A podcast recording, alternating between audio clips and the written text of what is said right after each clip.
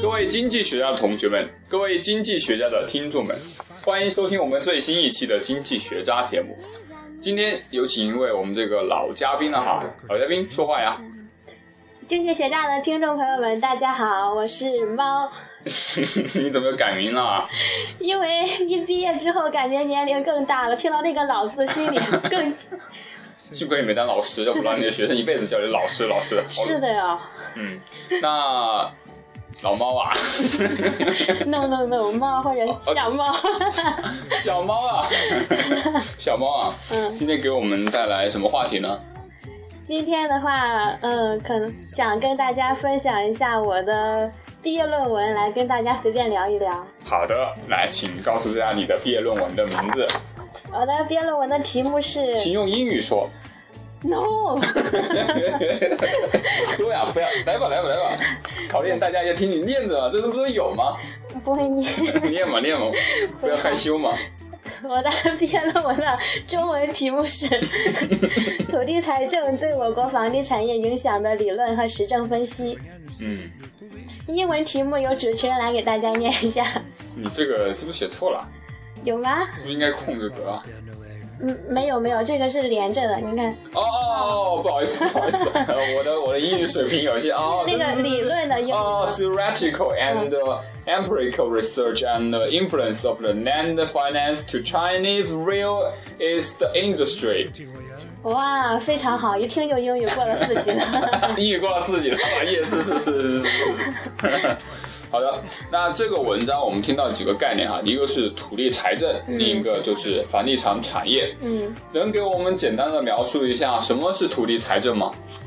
土地财政的话，其实，嗯、这个名词非常具有 中国特色，它就指的是。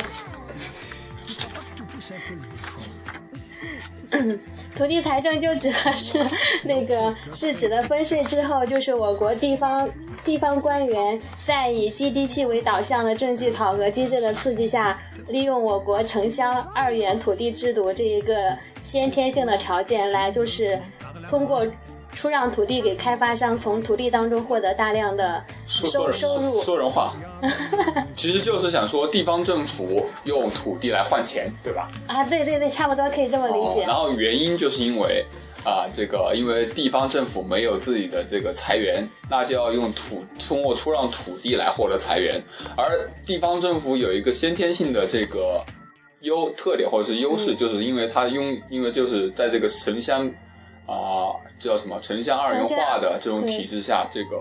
政府拥有大量的还未使用的这种土地资源，所以说就供给它可以去，呃，去出让了。你当时为什么想要写这篇文章啊？其实写这篇文章的话，其实我刚开始听到这个题目，其实对土地财政什么的，我导师有大概讲一下，其实我也不是特别的懂。当时就是那时候要自己选题目嘛，感觉茫茫然的，也不知道该选什么才比较适合，所以你导师也相当于对导师推荐一下，觉得哦啊、有个方向也还可以考虑考虑。哦，嗯对，那你的话，你就说一下这个土地财政对我国房地产的这种影响有哪些呢？影响有哪些？对啊，你的文章不就是土地财政对我国房地产产业的影响的理论与实证分析？嗯，对，其实我写的这个影响就是主要是土地财政对我国就是房价的这个影响上面，土地财政是因是不是推？首先第一，它是不是推高了我国的房价？你怎么直接就把结果说出来了 呢？常识性都不是可以判断得出来吗？一尝试一判断，感觉我的研究突然失去了意义呢。 嗯，你是在用实证的方式来佐证嘛，对吧？对对这就是你的对最大的特点。其实我觉得，你要是让我跟大家说，就是讲什么，就是土地财政啊，它怎样怎样推高房价，反倒就是，嗯，那种感觉，就是大家可能还是听得云里雾里的。其实我国，其实我觉得就是。可以，大家来了解一下，就是土地财政到底是怎么产生的，反倒是更容易。哦然后它对房价影响，其实后面就是更容易大家自己去理解一点。那土地财政是怎么产生的呢？嗯，这个的话就要回到一九九四年。一九九四 年发生了一件什么样的大事呢？就是我国进行了分税制改革。嗯哦，分税制改革。嗯，分税制改革之后，就是什又么是分税制改革呀？就是 我这样问问你是不是很萌？ 是的呀，就是 嗯分税之后，就是对我国中央跟地方之间的就是税种的划分重新进行了调整。哦然后原来就是地方就是拥有的税种比较多，中央的比较少。就是九四年之后，就是把大部分的税收都归了中央所有，然后地方所占的份额还有所拥有的税种在下降嘛。但是嗯，你说嗯，但是就是在这个进行调整的时候，就是中央管的事儿跟动跟地方管的事儿之间又没有进行相应的调整。对，就财权是分得很清楚的，对但是对对事权还没有划分得很清楚。对就相当于是财权往上收，事权往下放，哦就是所说以地方就没钱了嘛。哦，就是说这个我们的中央政府在进行这个中央权集权化的这种、嗯，这种运动当中，同时将大量的事权下放下去。对。然后中央没有钱了之后，不然地方没有钱了之后，肯定就要中央没有 钱，就要想办法找新的，就是找钱啊，对吧？对，找钱，主要就是他在有一个找钱的动力，就是说，因为中央要对他地方官员的一个政绩，就是你的那个政绩进行考核嘛。嗯那这政绩考核又主要是以你那个当地的 GDP 为，就是为主要的考核指标。对所以地方就要看身边有什么可以利用的资源。哎，土地， 哈哈哈哎，脚下站的都是土地，都 是我的。啊，对呀、农民伯伯别种地了。对，就是农民，他虽然就是有使用权，但是农民没有所有权，对所有权实际上还还是是国归家的对归国家所有，所以那政府就是既是土地的管理者，又是土地的所有所有者对，所以他就可以利用土地出让获得大量的钱，收到自己腰包里，再来搞地方建设。那我的政绩就提上去了，所以我就越来越越搞越有动力。 你对我党的这个土地地方政府土地政策、土地政策略有微词啊。 这个是所有学者都认同的，对对对。哦，习大大认同吗？嗯，所以要最近都要改，你没看那个什么十八届三中全会呀？还哦你也是响应习大大的一个号召啊是才是写是下这篇文章哈。是的呀，啊，习大大上台之后有一个最大的特点，就是中国的这个经济进入了新常态时期。嗯，新常态是什么意思？所谓新常态，就我的个人的理解嗯哈，其实就是一个经济进入了一个这个，他们说的就是经济换挡、换数据，经济真的放缓，嗯，这就是一个经济新常态。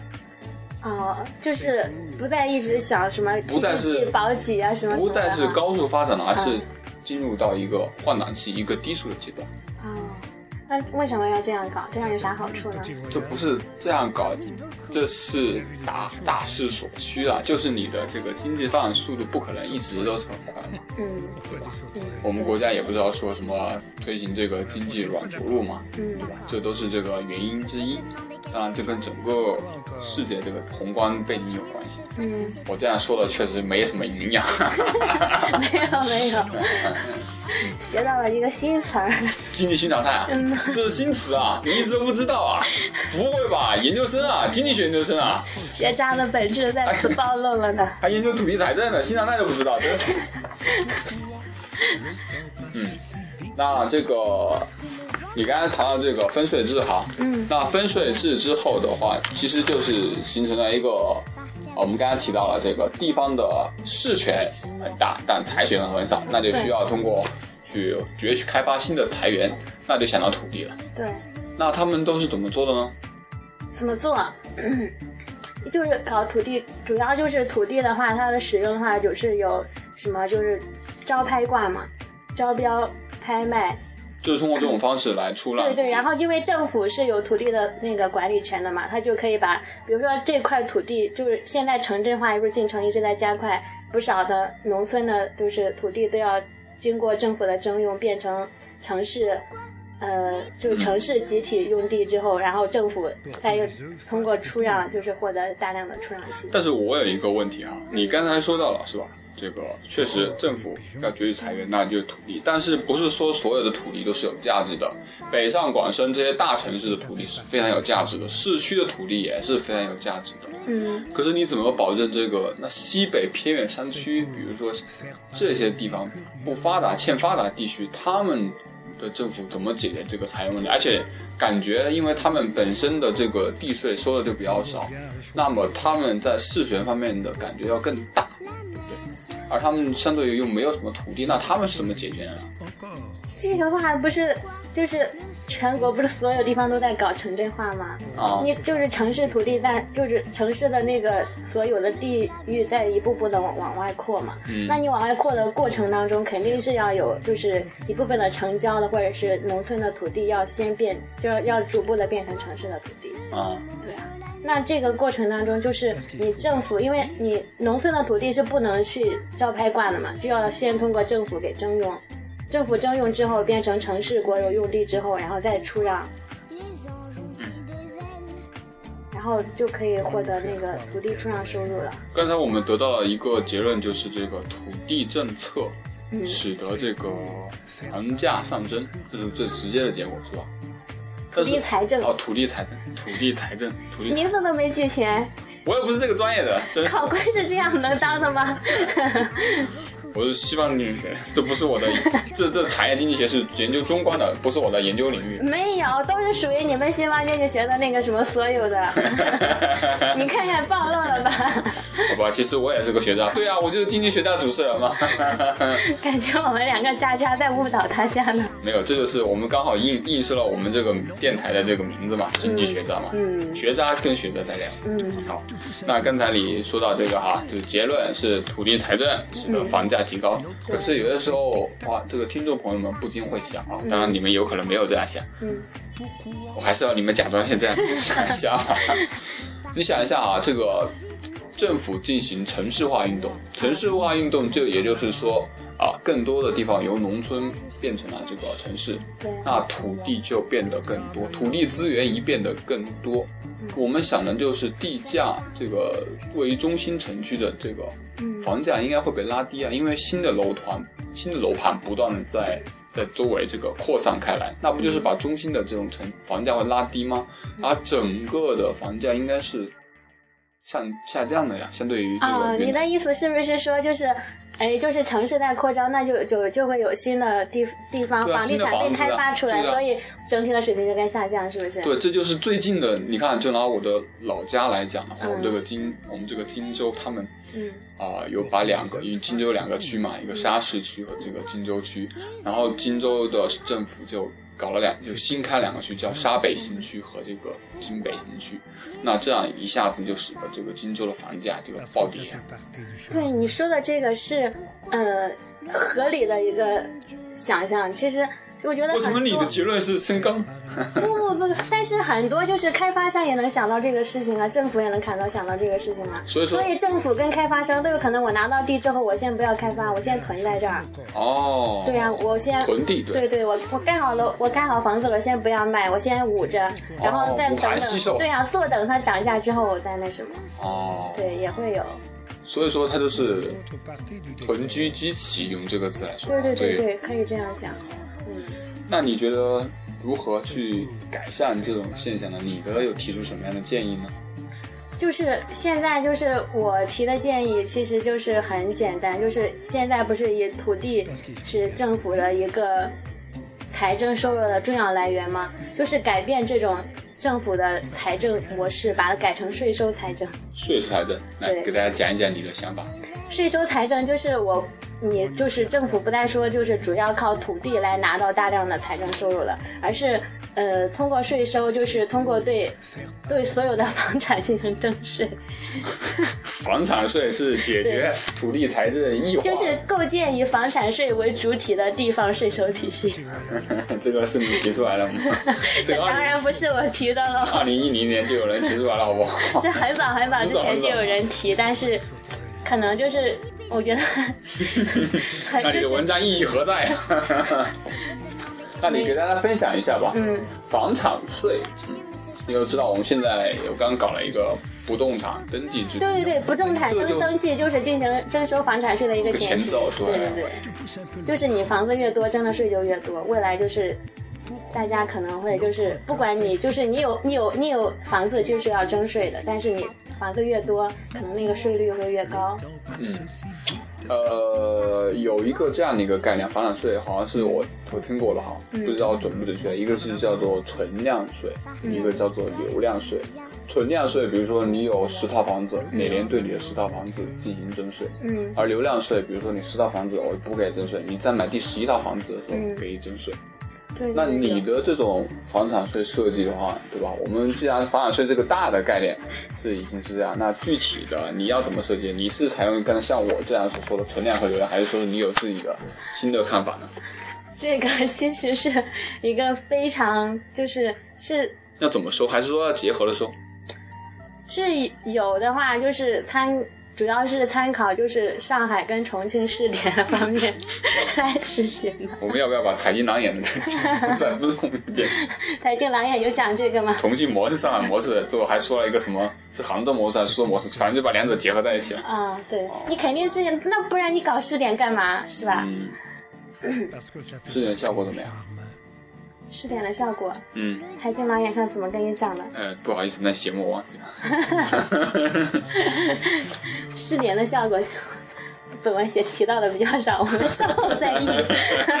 然后以后再再补录哈。对对对，呃，我看到你的文章哈，你的文章第二章写的是我国房地产这个房地产产业的发展历史与现状啊。嗯呃，因为你是这个产业经济学的，我想听一下你这个以中观经济学视角来谈论一下我国房地产事业的这个发展的历史，能给我们分享一下吗？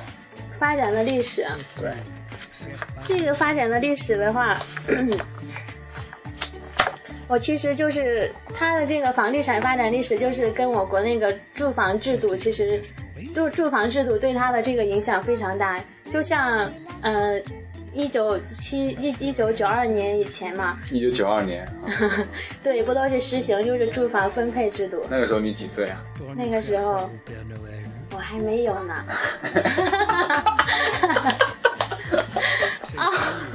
一九九二年你还没有啊？我操！那个时候我还没有懂得这些呢， 嗯哦，我那个时候还没有呢，真的吗？真的呀。骗你了，怎么可能 呢、那个时候，一九九二年我已经两岁了。我也两岁了，哦，你也是哈？对着，好对，那时候还不搞这些，对，那个时候我记得还在啃指头呢。嗯，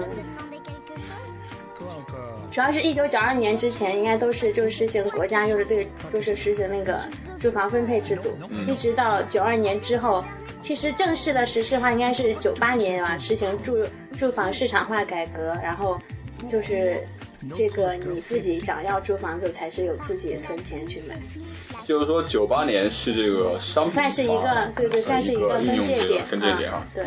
那你这个，你刚才谈到一从一九七八年开始算的哈，算是房地产业的起步阶段。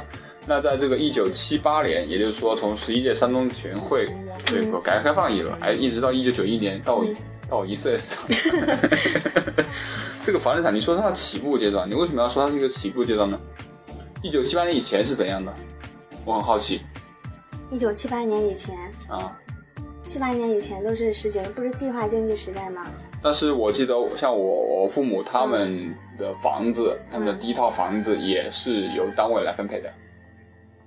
那应该这也算是很计划，应经济的一个后续吧该很。应该很早了吧？是哪一年分配的？那肯定是在一我出生以前呐、啊、也就是说一九九一年以前嗯呐、啊、对，那个那个时候就是，那就算是一个尾巴了。嗯，对对，可以这样讲。然后那不是啊，嗯，你是问我七我八是问你年，一九七八年以前，一九七八年以前，你知道吗？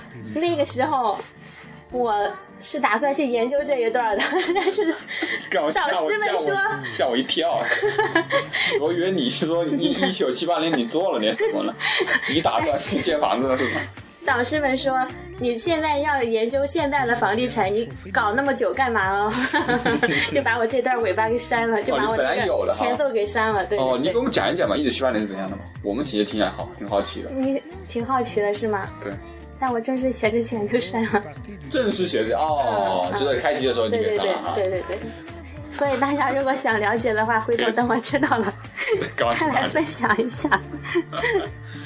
那一九七八年发生一个什么事情呢？ 改革开放，一九七九年，那是不就这这不就是那一年决定的吗那？你为什么不说一九一九七九呢？非要说一九七八呢？你说啊，你这时间也不对称哎。因为七八年决定以经济建设为中心了，嗯就是是要所以决说定你要把改革了。所以说你把那个时候就就纳入为房地产的这个元年嘛。嗯，反正算是一个起步阶段，就是开始逐步。没有我所吧？知那个时候也是国家分配吧？对对，我就说正正最最开始，不是最最正式开始实行就是九八年嘛，但那个时候已经在前奏了。好吧。九一年开始呢，九一年这个九一年和九二年的这个转折点你是怎么划分的呢？邓小平的南巡讲话，这是也邓爷爷搞了两次革命，一次革命是改革开放，另一次革命南京讲话，对就专门为你们这些房地产的行业研究所准备的呀。我跟你说啊，你这九样二分的年九二年南巡讲话有发布了一个，国务院发布了一个那什么叫关于推进城镇住房制度改九革七的年你意是不是想见。说是香港回归，所以说分为九八年这个？不，那就是 学说是很严肃认真的，好吧？我感觉你这个划分阶段好随意 啊。没有没有，这是有科学依据的，这是被你讲的随意了。对，由我党的科学理论所奠定。对对对对，大家如果到如果以后去跟别人砍的时候，还是可以这样划分的。哦，嗯，好吧。然后就是把一九九八年至今作为这个房地产的这个繁荣阶段。对对。那这个我们刚才是谈到你说到三个阶段哈，嗯起步阶段有哪些特点呢？起步阶段有哪些特点？嗯，起步阶段就是在起步，开，就是做准备阶段啊。 这等于没问，我又不说你起步是什么意思。 你刚才还不如这样说，起步在这个就是一个是起 起就是起来，步就是走路的意思。 用起步这个比喻比喻这个事情要最最最开始的开端，说说起步这段特点，你都画了。没有，因为起步阶段不是本文讨论的重点，只有那个九八年之后，它正式市场化改革之后的繁荣阶段才是说我看到你的论文，你不会嗯论就文是琢磨较多的地方你，不会就是就是写来就就写就标一题段话吧？而已，一笔带过。哦，我看一下啊，嗯七十年代末哈，你是这样写的啊。嗯，邓小平解决居民住房问题的讲话得到闽南话讲一段。呃，望展业，这个有点难度啊。那我就用我的方言讲一下啊。啊，七十年代末，邓小平解决了这个居民这个住房问题的讲话，得到了社会各界对这个住房问题的讨论。房屋的商品属性得到了各界的广泛认同。一九七八年，党的十一届三中全会确定了以经济建设为中心的方针。我国的经济体制逐渐开始向市场化过渡，住房制度改革进入将以公有住房以成本价出售给这个居民的试验阶段。哦，就是说这个进入了这个以公有住房以成本价出售，就是说这个时候七八年开始建房子，嗯，开始要收钱了，只不过是国家收你钱，只是按成本价卖给你，不是。其实某种程度上来说话是，呃，不赚你钱的，不以盈利为目的的。所以说这个时候的房子，这个起步阶段的房子，还不是一个商品房，对对对对对，相当于你自己投钱让自己建房，只不过是国家替你建而已，不赚一分。对，我想起来，我爸妈跟我说过，他们的第一套房虽然是单位分配的，但是还是要交了一万块钱的。哦，所以说那一万块钱相当于就是这个成本价，其实当年的一万也蛮多的哈、对，其实还蛮多的。嗯，可能还是能稍微赚一点。对，是嗯，面积也不大，嗯，但想一想，这套房子现在的价格是二十万，哇哦，所以说说国家当时没那赚套钱，房子现在还在哦。那房子还在，嗯，那还，那以前的房子但是已经不住了是吧？但是我爸妈卖的太 早了，卖了多少？ 卖了九万块钱，那也不错了。大亏了，嗯，哪一年卖的？嗯，零八年，零八年左右吧，那就是你零八们年以前应该是卖的。所以说，如果说熬我如果说熬住了零八年，再等个四年，又翻番了。现在因为以前有个邻居嘛，嗯，他就是以二十多万买的同样的房子，而且比我家还小一点。那而且那个那个时候的房子应该到现在也有二三十年了吧？二三十有吗元没有，我记得我小时候的话，那个一二十年只有了吧？一二十应该有对。说不定你们再熬一熬，到时候搞拆迁呀、赔你们几套房。 其实倒是很有可能的，因为那个那个那那那那那那那一个小区嘛，嗯，总共才三楼，哦其实是非常浪费的。但是在当时，我觉得小时候觉得那个小区做的挺别致的。 Parce que ça fait partie du charme. 嗯我们那个走走好走偏像了扯远了哈、啊啊！还有一个就是这 个沿海地区，这个沿海地区经济较为发达的地区，利用区位和政策优势，积极引进外资，探索中外企业合作。刚才他说的这些话，极其的都没有营养。嗯我嘛， 对呀、 我就跟你讲了，你论文要有重点，所以这些不是重点，一笔带过就好了。好吧。接下来进入了这个房地产产业的探索阶段。来，你用你的河南话念一遍。一九九二年，邓小平的南巡讲话拉动了我国房地产业的发展。房地产业在全国内发展规模和速度迅速膨胀。国务院发布了关于推进住房，嗯，关于推进城镇住房制度改革的意见，指出必须对公有住房的租金进行调整。 啥？ Pour nous faire 咋回事儿？ 咋了？我只想说粤语粤语而已。说，继续说。 c'est pour 新建住房和已有公房的出售实行不同制度。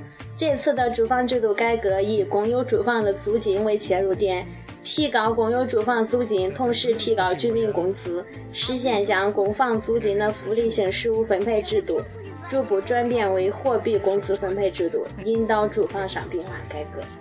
也就是说，这个探索阶段就是慢慢的开始，就是说不再是成本价了，而是说慢慢的这个 euh, 啊、呃由实物分配转化货币工资的分配来，就是说不再分你具体的房子了，啊而是说是给你发钱发补助了，嗯，对，而可且以这还样讲。还在适当的进行这个商品化，因为你是要拿钱买嘛，对吧？嗯，对。所以说我这样划分有没有道理？有道理。九七年是个坎，九八年呢？九八年，九八年用什么话来说？九八年，你有没有？嗯，你会说别的方言吗？我不会，你不会。嗯，嗯，我其实我也不会，你闽南话来一段儿。这个我的闽南语这个那你河南话来一段儿。河南河南话。嗯对对对，一九九八年七月，国务院我还是说不好，没有挺好的。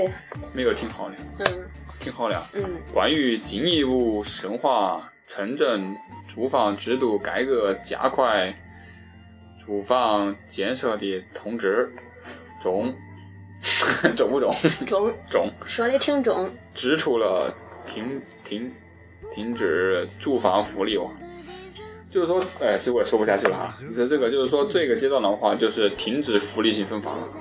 对，其实九八年就是正式进入了住房市场化阶段。哎呀，九八年发生的事情太多了。九八年，你看那个大洪水，嗯对吧？ parce que ça fait partie 我那我们那个重灾区，啊我都忘记了。对啊，我们是长江沿岸嘛，哦我们刚好是在那个长江北岸。 faire 那你还记得？那个时候我是我那个时候还很小，那个时候我就觉得那个八岁 了， 八岁也不小了，所以说我记得很清楚嘛。上那小个学二年级了吧？校学二二年级啊，嗯是啊，少先队员啊，少先队员，中队长，两条杠的，真的啊真 的。 des corps. 有没有骗到小女生？ 那个时候对小女生还没有什么兴趣。 C'est pour faire 那个时候下好大雨，我就感觉那嗯个那个雨下的，啊我记得就把我爸那个自行车那个自行车那个车轮都盖漫着漫到中间那个轴了那种你还在车后座坐着是吗？啊。你还在车后座坐我在着？车后坐着，但是因为我们那住在市区嘛，我记得当时是在那个江江那个堤嗯那个大堤上面看看那个江水，因为那个所以那个堤是很高的嘛，嗯大概有个五六层楼那么高，嗯甚至还有也许还更高，我也我具体我也我也不好说，嗯就是说比这个普通地面要高这么多，但是江那那个堤外嗯那个江嗯，江离那个堤只有大概一点六米，啊，也就是说，稍微浪要是再大一点的话，就把它冰冲出来。对啊，当时我是记得，当时因为就是说，为了保住这个下游的武汉嘛，嗯武汉在我们这个下游，嗯当时就把划荆州的这个下面的县，嗯下面农村嗯作为淹了蓄吗洪区，哦，决堤，真的淹了，对，把它作人为人就撤走了，淹是了吧？人撤走，所以说那里就有很多这个抗洪的那些英雄，筑成那个那叫什么来着？人堤是吧？筑哦，成人堤来防洪。当时我觉得感受最深的就是，当他们凯旋归来的时候，那个时候解决这个时候，那个这个车队，解放军的车队从这个荆州的这个市中心这个驶过，然后老百姓这个夹道欢迎，那你真那是我第一次感觉有点感动，那是感觉真的是军民鱼水情，你知道吗？嗯，当时我还记得有一个小插曲，解放军叔叔还送了我一送了我一个，就是他们走一边就是想嗯想敬着你，一边啊很多人会给他们丢烟啊，丢一些吃的，丢什么东西啊，他们都不要嘛，都会都往往回丢。嗯，然后有的还还送了送送了我一根那个边放边那个礼花，冲天礼花，不知道你有没有玩过？嗯，就是可以放的那个礼花给了你一根，怼了我一 根，但是我爸妈又把它又丢上去了，然后那丢了另一个，那另一个只要你给我前然后面你一个们小丢朋来友，丢去，礼花爆了没不？是不是给了另一个小朋 友，嗯，那个小朋友的家长就很难就不按套路出牌，他就把它点了自己玩了。哎呦，看得我真是伤心 啊！所以解解放军叔叔们那么努力，你只记住了那根礼花。但是我还真是很感动的，对吧？这第一次收到解放军同解放军叔叔的礼物，对，还有就是那一年也国企改革嘛，啊、对对，国企改革为什么那一年发生那么多事？九八年大势所趋。大势所趋，你这里的话就是把这个以停住房制度改革，住房制度改革对是吗。那 Là 啊这个时候的话，我们的房价的话有一个怎么样的变化呢？从九八年开始，拿嗯房价肯定要，因为进进行那个住房市场化改革之后，那不是大家都要自己掏钱去买房吗？嗯，那肯定，那有人去买房的话，那不是有人去盖房，这个时候肯定就是供需什么供需不平衡的话，就可供能就需是供供需不平衡，对，对对，那肯定房价一路上涨的。嗯，你看我，我刚才我记得一九九八年的时候，好像全国的商品房的平均销售价格就是一一千块左右。嗯。到了呃二零零三二零一三年的时候，大概现在全国的就是三千多。三千多哈，对，二零一三年。哦，一路都是在这个，我刚我注意到了哈，为什么零八年相对于零七年还下降了金融危机嘛。金融危机了，对啊，但是总体趋势还是在一路上升。感觉一九九八年到一二零一零二年的增长较为平缓，哦，哎，我刚才说错了。我刚才把那个房地产价格说错了，没有那么低。九八年的时候是两千块左右，到零一三年的时候是大概有六千多，快七千了。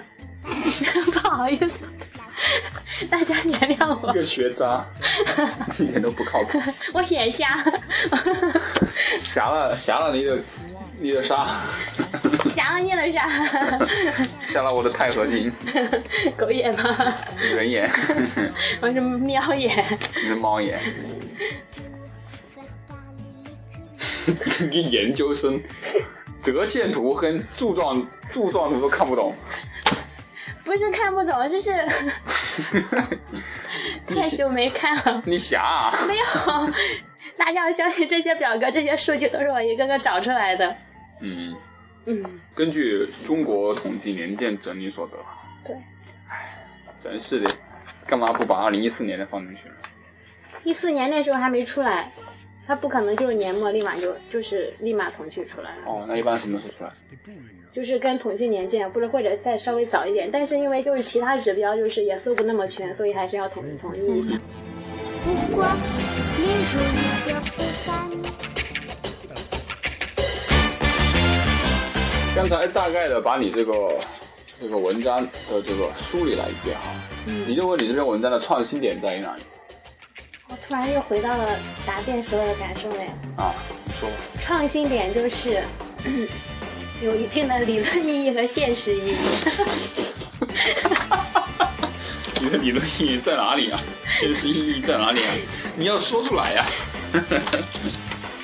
好，那我讲到这个文章的创新点的话，其实我觉得就是，因为就是在那个一三年召开完十八届三中全会之后，其实全会当中也就是有对这些土地制度和财税制度有提出要改革，我只是就是就着这个形式提出来就是更详细一点的这个建议是。这就是你的创新点啊。还有哪些不足之处呢？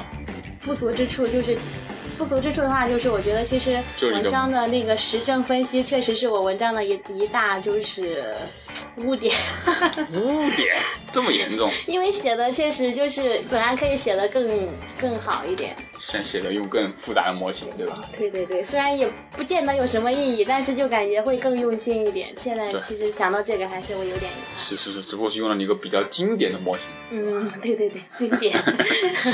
啊。那你写这篇文章的时候，一定其实也是不容易的啊，因为我作为一个也是毕业生来说的话，也对自己的论文花这个花费了很多的心血。那你谈一谈你这篇文章的遇到的辛酸事吧，让我们开心一下。 心酸事，我想想，因为想起来写，其实很多时候写论文就感觉白天写不进去嘛，所以很多时候都是在晚上写的。我记得有一天晚上，我写到两点多了，两点的时候我想着好困呀、就睡到两 两点半，然后起来接着写。我一睁开眼，五点半了。 那个时候是这样这样的事情会发生的多吗？因为其实其实确实就是熬的夜还蛮多的，熬夜比较多，嗯，对，是因为什么时间导导致熬夜比较多？因为就其实写的时间还是挺赶的，对不对？对，就是写的时候其实熬的也挺多的，但是有时候熬夜的效率很高，就是一晚上可以写四五千字，但有的哦时候效率又很低，一晚上只能写几百字。是是是是。还有哪些事情呢？还有的除了话，熬夜之外，比如说在收集数据啊，是不是觉得不已经收集到 啊？是是是，其实本来那个没有打算写全国，打算写福建省的， 结果是数据没结有。果数据扫不到，只好只好搞全国的。写完之后其实挺欣慰的，有没有觉得？写完之后，感觉一直到毕业的时候，好像才遥遥遥遥远远的看到了学术的大门儿。 只不过是还没去开 门呢，就毕业，还没去敲一声门儿，我就要毕业了。 其实挺遗憾的哈。嗯，也对，也可以这么说。听你这种口气，应该会去考博吧？ 不不不，这么果决， 都看到门了， 还不想进去嘛，对吧？以后会离那个门儿渐行渐远， 估计。好，今天我们的节目就到这里了，嗯感谢我们的小猫同 学，对对对，小猫。 祝你这个，祝我们，嗯也祝你，也祝大家这个毕业顺利，这个工作，这个事业腾飞。嗯，谢谢。我希望那个《经济学家》这个节目不仅仅只是你就是一时觉得好玩儿才办起来，也希望它能陪伴着大家走得更远。嗯，也希望能够嗯怎么说呢？嗯希望能将这份事这份事业嗯，进行到底吧。对对对，谢谢各位，谢谢，再见。拜拜。